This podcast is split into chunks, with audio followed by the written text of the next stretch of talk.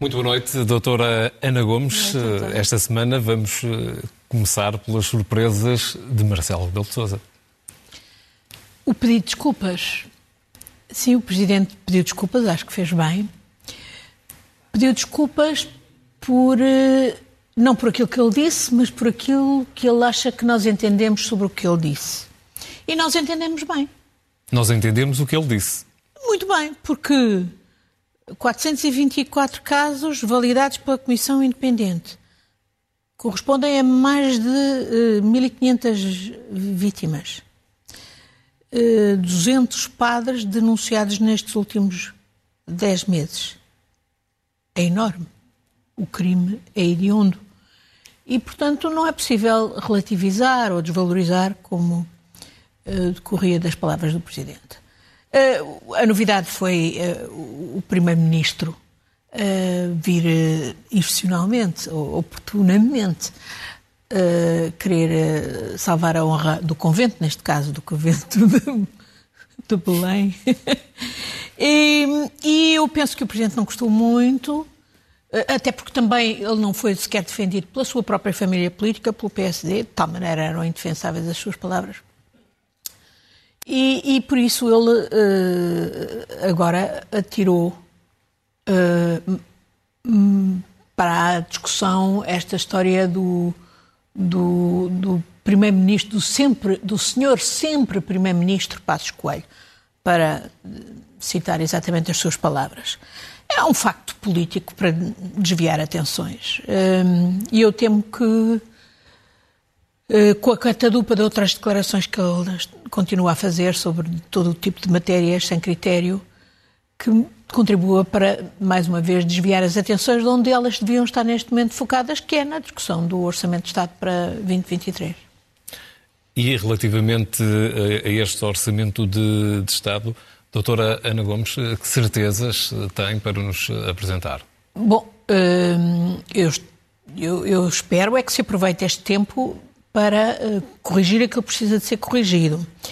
E, e, devo dizer que acho que o, o, pecado original, digamos, deste orçamento já começou no orçamento de 2022, em que o governo se fez de morto, digamos, relativamente à inflação, uh, uh, dizendo que era, era um fenómeno temporário, etc. Aliás, que, que, confiança é que se pode ter hoje nas previsões, se ainda aqui é em maio, estamos a falar de maio, quando foi aprovado o último orçamento, o governo jurava a pé juntos que a inflação era temporária e, portanto, não era preciso uh, tratar dela, tomar medidas como tomaram outros países para, para compensar os cidadãos. E, e isto pode-se dizer é uma tremenda irresponsabilidade ou pode-se ver por prisma, é intencional. É intencional para deixar o impacto da inflação em termos de uh, receita do Estado e lucros, para aqueles que estão a fazer lucros, não é? Porque quem está a perder, está a perder, perde. Quem está a ganhar, está a ganhar muito dinheiro. Deixá-lo assim. E agora, enfim, avançar para este orçamento. É um orçamento. É um orçamento de guerra. Isto devia ser explicado aos cidadãos, porque estamos, de facto, em guerra. Mas a questão é quem paga. Eh, não é, eu, não, eu não ponho em causa que é uh, prudente um, ser rigoroso com o déficit, com a dívida, até para nos tirar, digamos, da liga dos países mais vulneráveis em, em termos de dívida, e parece ser esse o principal objetivo do governo. Mas é à custa de quem? É que uh, a sensação que temos é que é à custa dos do costume da classe média.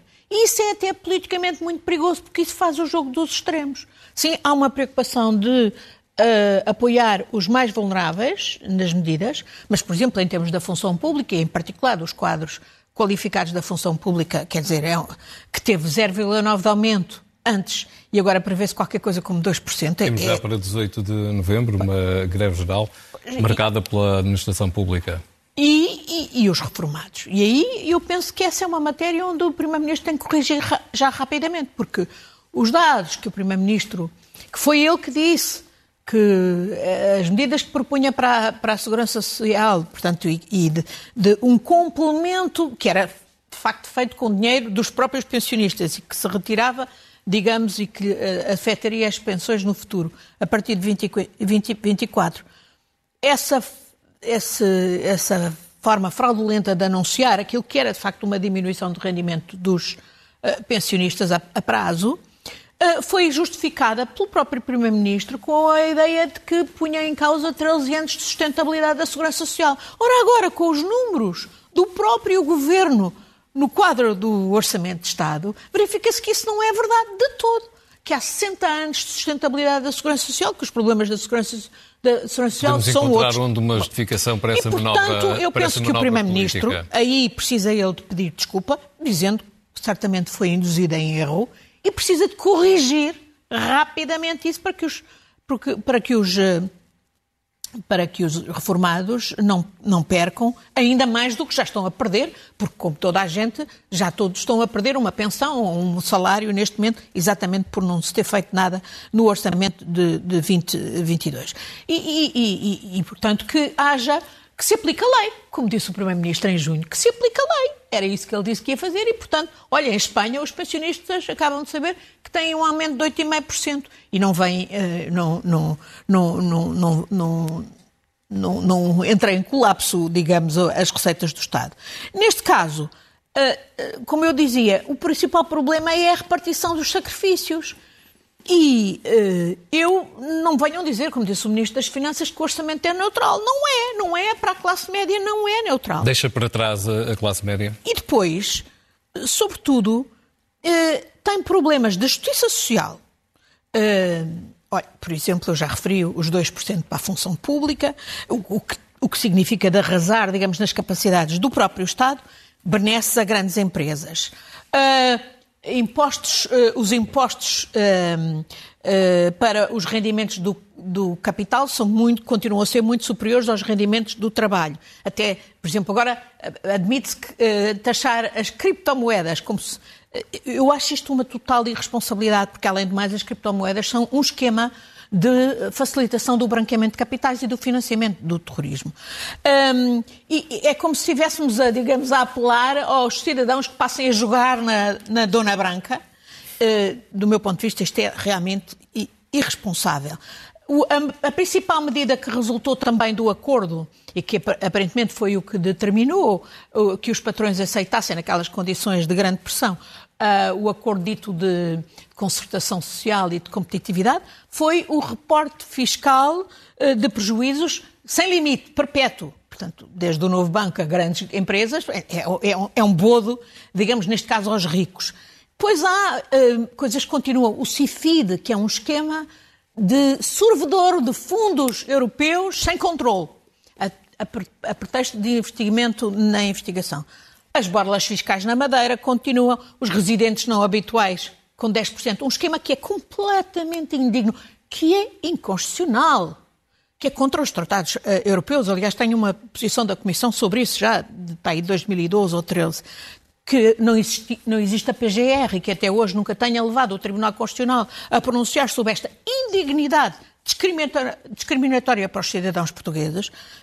E, e, para não falar dos lucros caídos do céu, que até hoje o Governo, não obstante já haver regulamento europeu, não taxou e, e, e arrasta aos pés, eventualmente, para não taxar ainda em 2022. E depois, também me uh, custa muito a ausência de políticas estratégicas para as grandes questões de fundo. Uh, as questões da, da, demografia, da natalidade, de, de, do repovoamento do país. Ainda agora soubemos, por exemplo, subfinanciamento da ciência e, por exemplo, que os cursos de matérias onde nós precisamos absolutamente, até para fazer as transições, as florestas, a agricultura, as próprias energias renováveis estão uh, praticamente desertas. Um, não há. Estamos em guerra. Subfinanciamento do setor da defesa e da segurança. Não, estamos longe sequer, já nem, nem falo dos 2% que foram, uh, digamos, o compromisso de 2014. O último, da última Cimeira de, de, de Madrid, que nós dissemos que íamos chegar aos 1,66% do PIB. Não estamos nem aí. E neste contexto, deixe-me lembrar, uh, eu apoio inteiramente a decisão que foi anunciada pela Ministra da, da Defesa de dar uh, os Kamov à Ucrânia, que pode pô-los a trabalhar. Os Kamov, é, imagino que o Primeiro-Ministro tenha ficado bastante aliviado, porque os Kamov são um contrato ruinoso. Os helicópteros foram comprados à Rússia em 2006, quando, eh, quando o, Ministro da Administração Interna de Sócrates era António Costa, e que foram sempre ruinosos. Têm diversos arrasos do Tribunal de contas nunca funcionaram, foram um servidor, bom que ao menos finalmente possam ser postos a funcionar ao serviço dos ucranianos e, e, e, e pelos ucranianos. Uh, uh, e, o próprio, a própria dotação dos tais 3 mil milhões que o Governo anuncia para, para, para, para a, a, a, energia, para a compensação da energia. Estamos a, a ver que na segunda-feira ah, vai haver novo aumento brutal da, da, da, dos preços dos combustíveis e nem sequer o elementar, que era um, um teto nos preços dos combustíveis, até agora o Governo conseguiu determinar nem sequer está nas cartas do Orçamento de Estado, não obstante estar esses 3 mil milhões que de alguma maneira o Governo agenda. Portanto, é, é isto que realmente me faz pensar que este é de facto um orçamento de, de troika sem uh, sem troika. Uh, olha, só o, o, o, simples facto do, do corte para os reformados implicar cerca de mil milhões de euros são 400 milhões acima dos 600 milhões que o governo de Passos Coelho queria retirar aos pensionistas. Que isto seja feito por um governo Vê essa como a retificação, muito, a retificação essencial que tenha de ser feita este hum, orçamento no imediato? Acho que essa é uma questão básica até para, para, para, para, para o PS poder manter a confiança de um vasto setor da população que foi determinante para a maioria absoluta. Sem dúvida, foi o setor dos pensionistas. Muito bem, posto isto, eh, deixamos por momentos o eh, orçamento para 23 de, de parte. Olhamos para, para o futuro, olhamos para a Europa que queremos, para o eh, futuro também a breve prazo. Eu estou apreensiva com o que vamos vendo desde o que se passa no Reino Unido, que já não é União Europeia, mas obviamente tem implicações. Aliás, há muita gente cada vez mais a arrepender-se do Brexit, com o descalabro total que por ali vai, mas tem implicações para países que até têm, obviamente, uh, especiais relações com a Grã-Bretanha, como é o nosso caso. Os fascistas na Itália acabam de escolher um, um, no Parlamento, para, chefe de, para presidente do Parlamento, um indivíduo que é pró-Putin e tem toda uma trajetória uh, fascista. Bom, já nem falo na Hungria.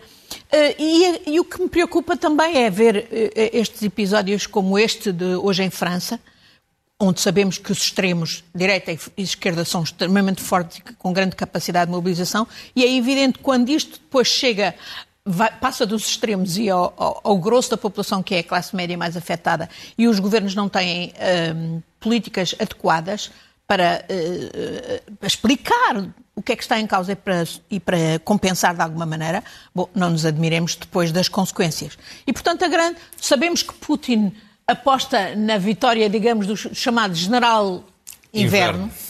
Uh, uh, uh, Vai-se valendo dos, dos generais com Z, que inclusivamente aqui também tem, não é? A gente vê-os por aí a, popular, a pulular em algumas televisões a defender teses, um, teses pró-Putin. E Putin por um lado, militarmente está a ser cada vez mais encurralado pela Ucrânia, está a ser um desastre. Em Kherson, hoje, as notícias são de que já estava a própria administração a evacuar, mas eh, Putin continua de escalada em escalada até à derrota final, não é? Tudo indica. E o que me custa é que os europeus não façam mais, quer politicamente, quer uh, militarmente, no apoio à, à, à, Ucrânia, para mais rapidamente a Ucrânia derrotar Putin. Porque a questão é esta, como eu lia recentemente, alguém dizia que se a Rússia uh, for vencida, uh, teremos uma Rússia muito diferente. E será sem dúvida uma Rússia provavelmente melhor, no,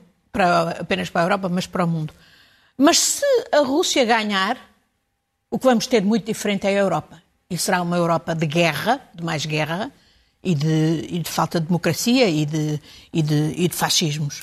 E, e Temos é também esta, esta presença de Putin eh, em Astana e, também aquela conversação com, com Erdogan. Bom, o desejo de ter, eh, de ter uma, uma espécie de central de distribuição eh, de gás na Turquia. Sim, aí está. A Europa não pode, da mesma maneira que desvalorizou Putin, e os seus propósitos imperialistas, também não pode continuar a, ignorar que tem um parceiro da NATO que faz jogo duplo, que é Erdogan, e que acaba de vir propor este esquema de um gasoduto com os russos que serviria para abastecer a Europa se a Europa quisesse. O mesmo Putin, que ao mesmo tempo diz que não, que, que recusa e que combaterá a ideia de um preço máximo que os europeus determinem ao, ao, ao petróleo e ao gás, o que eu acho que é o mínimo que, que, que neste momento se impõe. Uh, e, e, que, e, que, obviamente, terá impacto político e económico.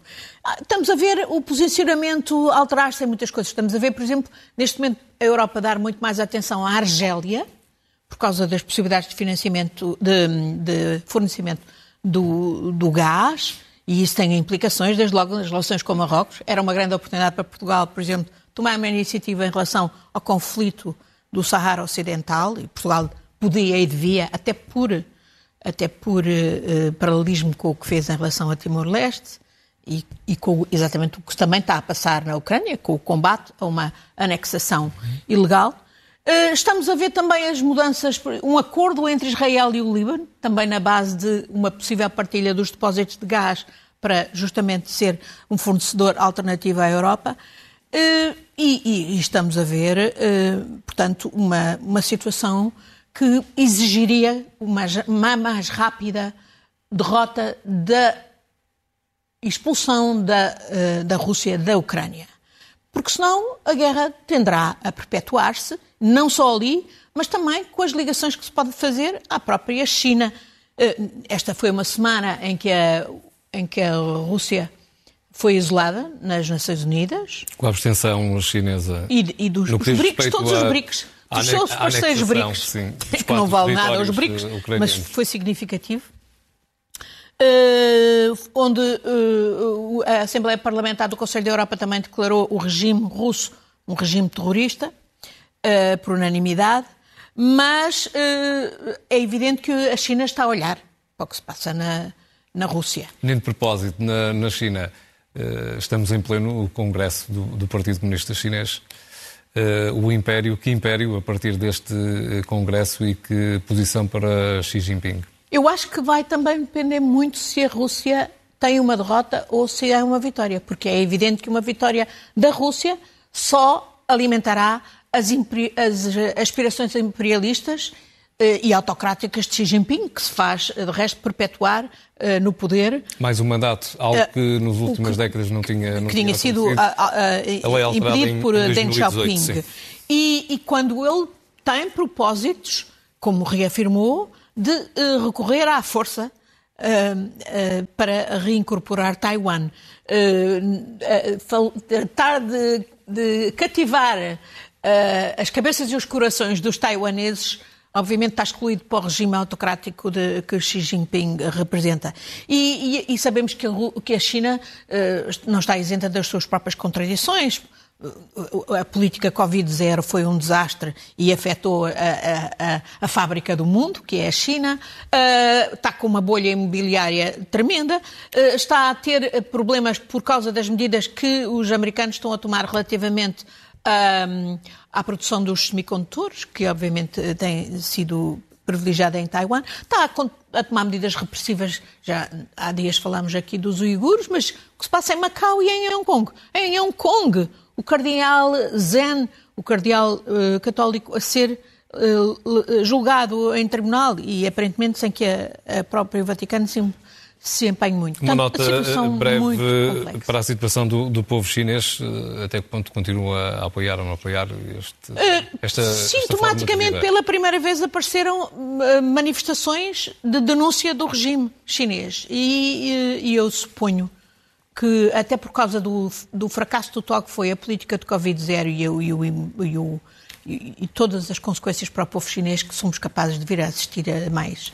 Doutora Ana Gomes, entramos eh, no nosso último minuto. Uh, Dou-lhe tempo para as suas notas finais. Bom, não temos tempo de falar do Irão, que é também da maior importância que se está a passar com a revolta continua e que tem implicações desde logo diretamente para a potência vizinha, para a Arábia Saudita e para as relações do mundo. O Irão que fornece drones e até mísseis à, à Rússia, mas nega.